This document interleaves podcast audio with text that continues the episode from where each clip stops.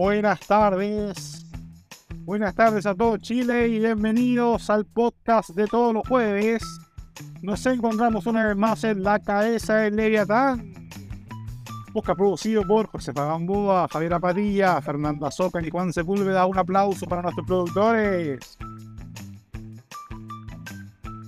Hoy estamos con la compañía de mis amigos personales. En primer lugar, les voy a presentar un contractualista de los de antaño, de los que ya no se hacen, destacado por sus aportes en temas como el contrato social y principalmente por su defensa del derecho social al derecho individual.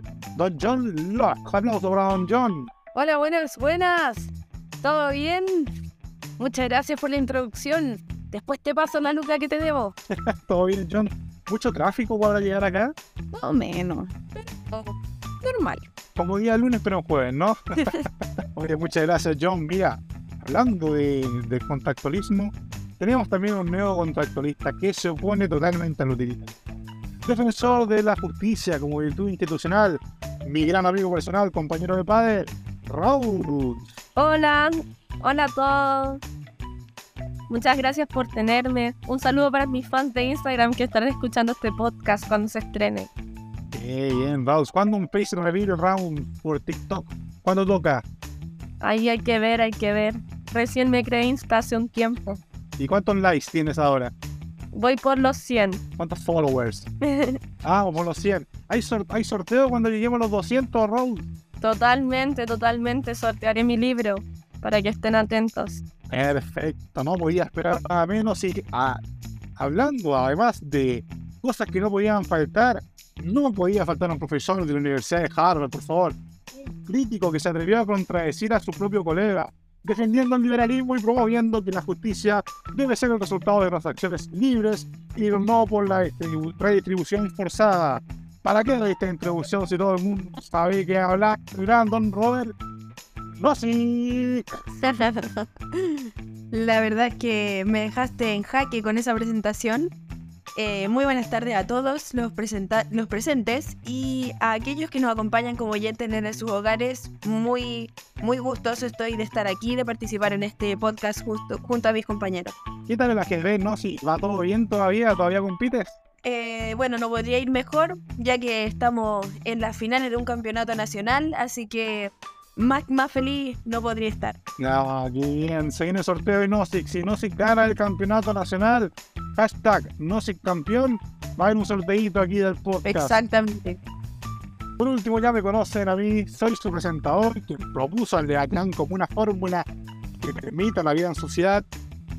Soy Hobbs. Ahí lo dejo. Arroba Hobbs en Instagram. Para que me sigan y desde ya, gracias a nuestro gran oficiador Biblioteca Nicanor Parra, necesitas un libro, Biblioteca Nicanor Parra te lo presta, por permitirnos compartir este espacio. Yo entiendo que vienen de un largo viaje de sus países, pero aquí están. Y el día de hoy tenemos un tema calentito en el horno, ya que el día domingo son las elecciones que abarcan un nuevo proceso constituyente en este país. Ahora tenemos panel, teorías contractualistas, contractualistas, contrato social, justicia, equidad y sobre todo unos oyentes de calidad. Comencemos entonces.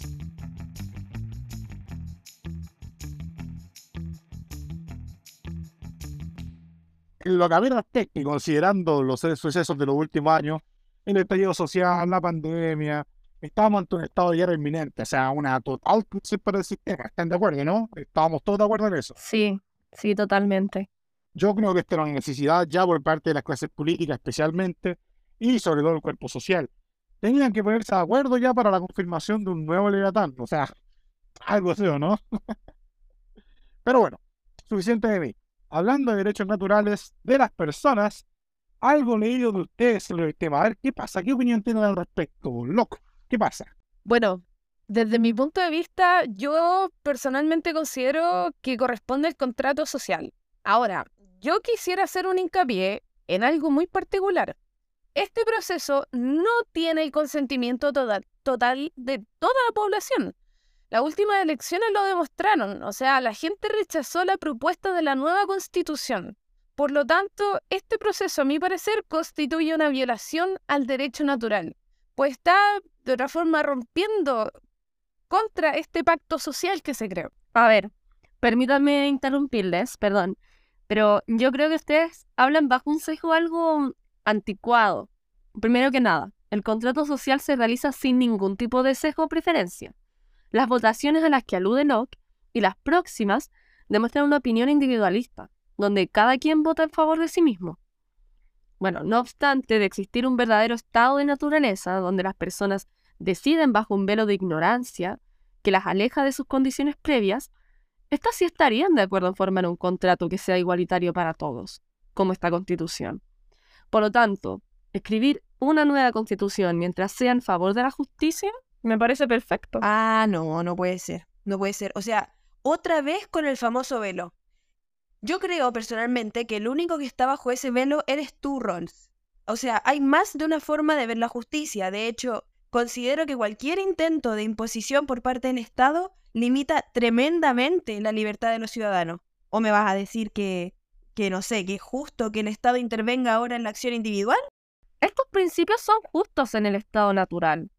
Tú te equivocas cuando tomas una posición como si todo esto fuese un tema individual. Déjame decirte que la justicia, la distribución de los recursos, la constitución, todas estas cosas no son un acto netamente individual. Todos estos temas son productos de la interdependencia social, donde se ve representada la relación simbiótica entre agentes y participantes de la sociedad. Sí, pero la justicia se basa en el respeto de la libertad de cada quien para este proceso constituyente y como se ha formado la sociedad, cada ciudadano ha cedido de su propia libertad para ser representado por, bueno, en este caso los representantes del Consejo Constitucional. Pero igual no hay que olvidar que este consentimiento debe tener como devolución el resguardo de la libertad privada y sobre todo de, garantizar y asegurar sus derechos naturales. Ah, no me digas que te creíste las fake news y pensaste que te iban a quitar la casa. Oye, ¿tú por qué me tomas? Yo he estudiado en muchas A ver, a ver, universidades. colega, colega, colega, bajen un poco los ánimos, por favor. Eh, yo estoy con Luke en esto. eh, es evidente que uno de los objetivos principales de todo el proceso fue orientado al tema de resguardar los derechos, pero no olvidemos tampoco dónde estamos. O sea, tengo que recordarle a todos ustedes las imágenes del 18 de octubre, las marchas, los supermercados. O sea, estamos en esto porque todo este proceso fue la única forma que los políticos que estaban en ese momento encontraron para asegurar la estabilidad del Estado. O sea, yo sé, créanme que sé que una medio el ser humano es súper egoísta y el conflicto ya era inminente, pero es necesario un Estado que logre monopolizar la violencia. Exactamente, a esto me refiero cuando digo que el enfoque del Estado debe limitarse a la libertad negativa, o sea, no intervenir en otro asunto. ¿Cuántos años llevamos de todo esto?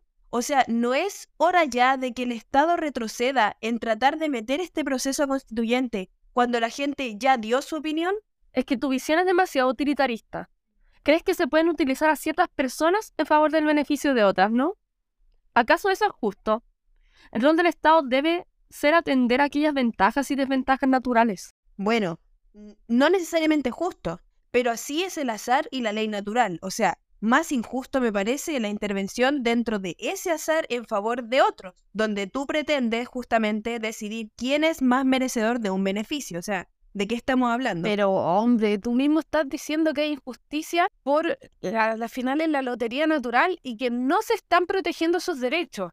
Si es el mismo pueblo quien se está manifestando y está eh, eh, explicando al final, está tratando de, eh, externalizar que no se están cubriendo sus necesidades y las solicitudes que vienen pidiendo hace años. O sea, el pueblo debería tener el control total sobre cómo se maneja el país.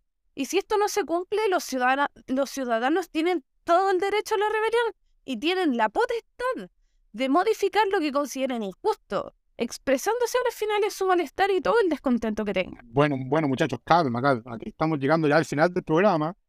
Y, pero han aparecido temas muy interesantes. Mira, yo para cerrar quisiera que cada uno nos dejase con una idea. Eh, Locke, ¿pueden dejarnos con una idea, por favor? Por supuesto. Bueno, yo me quedo básicamente con la idea que durante esta nueva votación lo fundamental es que el pueblo tenga la libertad de expresar sus ideas y sus opiniones en las urnas y que la decisión que se tome al final sea respetada y considerada por el gobierno. O sea, Es claro que tenemos ideas diferentes, pero al fin y al cabo cada uno tiene sus prioridades e ideas, porque a las finales nos interesa la concepción de una sociedad donde el humano pueda existir de la mejor forma. La discusión siempre es necesaria. Nunca mejor dicho, Locke. Muchas gracias por venir. Te esperamos para la próxima. Raúl, ¿una idea para terminar? Claro. Bueno, después de todo, lo que se aproxima a ser algo parecido, ¿no? Una discusión acerca de estos mismos valores sobre la justicia, la libertad, los derechos. Al final, las instituciones están cumpliendo su deber y están ofreciendo el espacio a la ciudadanía para, de la forma justa, encontrar una solución con respecto a la Carta Magna del país.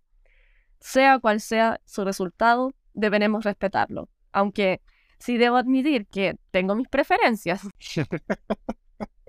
Oye, muchas gracias, Raúl, te pasaste. Vuelve cuando quieras. No, sí, una idea para el público para terminar. Bueno, muchas gracias por la instancia. Eh, considero personalmente que, sin importar lo que cada uno de nosotros piense que es mejor en relación al tema que estamos, por supuesto, discutiendo, eh, debemos esperar que el pueblo chileno se manifieste de manera libre en esta fecha de elecciones que se ve cada vez más cercana. O sea, a pesar de todas las dificultades, Chile es un país que ha sabido sobrellevar dificultades y esta no será la excepción. Oye, muchas gracias a todos por venir. Ha sido un placer tenerlos y lo más importante de todo es que las elecciones se lleven con tranquilidad. Pase lo que pase este domingo en las urnas, podamos tener paz y estabilidad para construir un Chile mejor. Si bien se queda, se cuestiona la validez de este proceso, principalmente por el consentimiento de la sociedad, hoy queda acatar a las votaciones, pues es necesaria la cooperación como una manera de evitar el conflicto. Como ya vimos en el año 2019, esperemos que este proceso acate de buena forma las necesidades humanas que se están eh, eh, diciendo hoy en día, que respeten las opiniones de cada quien, porque a veces es necesario tener un cierto grado de libertad para poder vivir en paz. No es cierto lo que digo. Bueno, ya sea si se trata del Estado como un ente que interviene para garantizar la justicia, o como un poder soberano que resguarde el derecho y se limite el resguardo de aquello, lo más importante, sobre todas las cosas, es el respeto al contrato social. Y eso es lo que nos trae hasta aquí hoy en día. Eso es todo por hoy, mi gente linda. Vamos a profundizar este tema en nuestro próximo capítulo cuando nuestro buen amigo Nossi venga a defender el liberalismo contra uno de los mayores exponentes en su contra. ¿Quién será? Averigualo con nosotros en un nuevo capítulo de En la cabeza de Chao, gente, que estén muy bien. Adiós.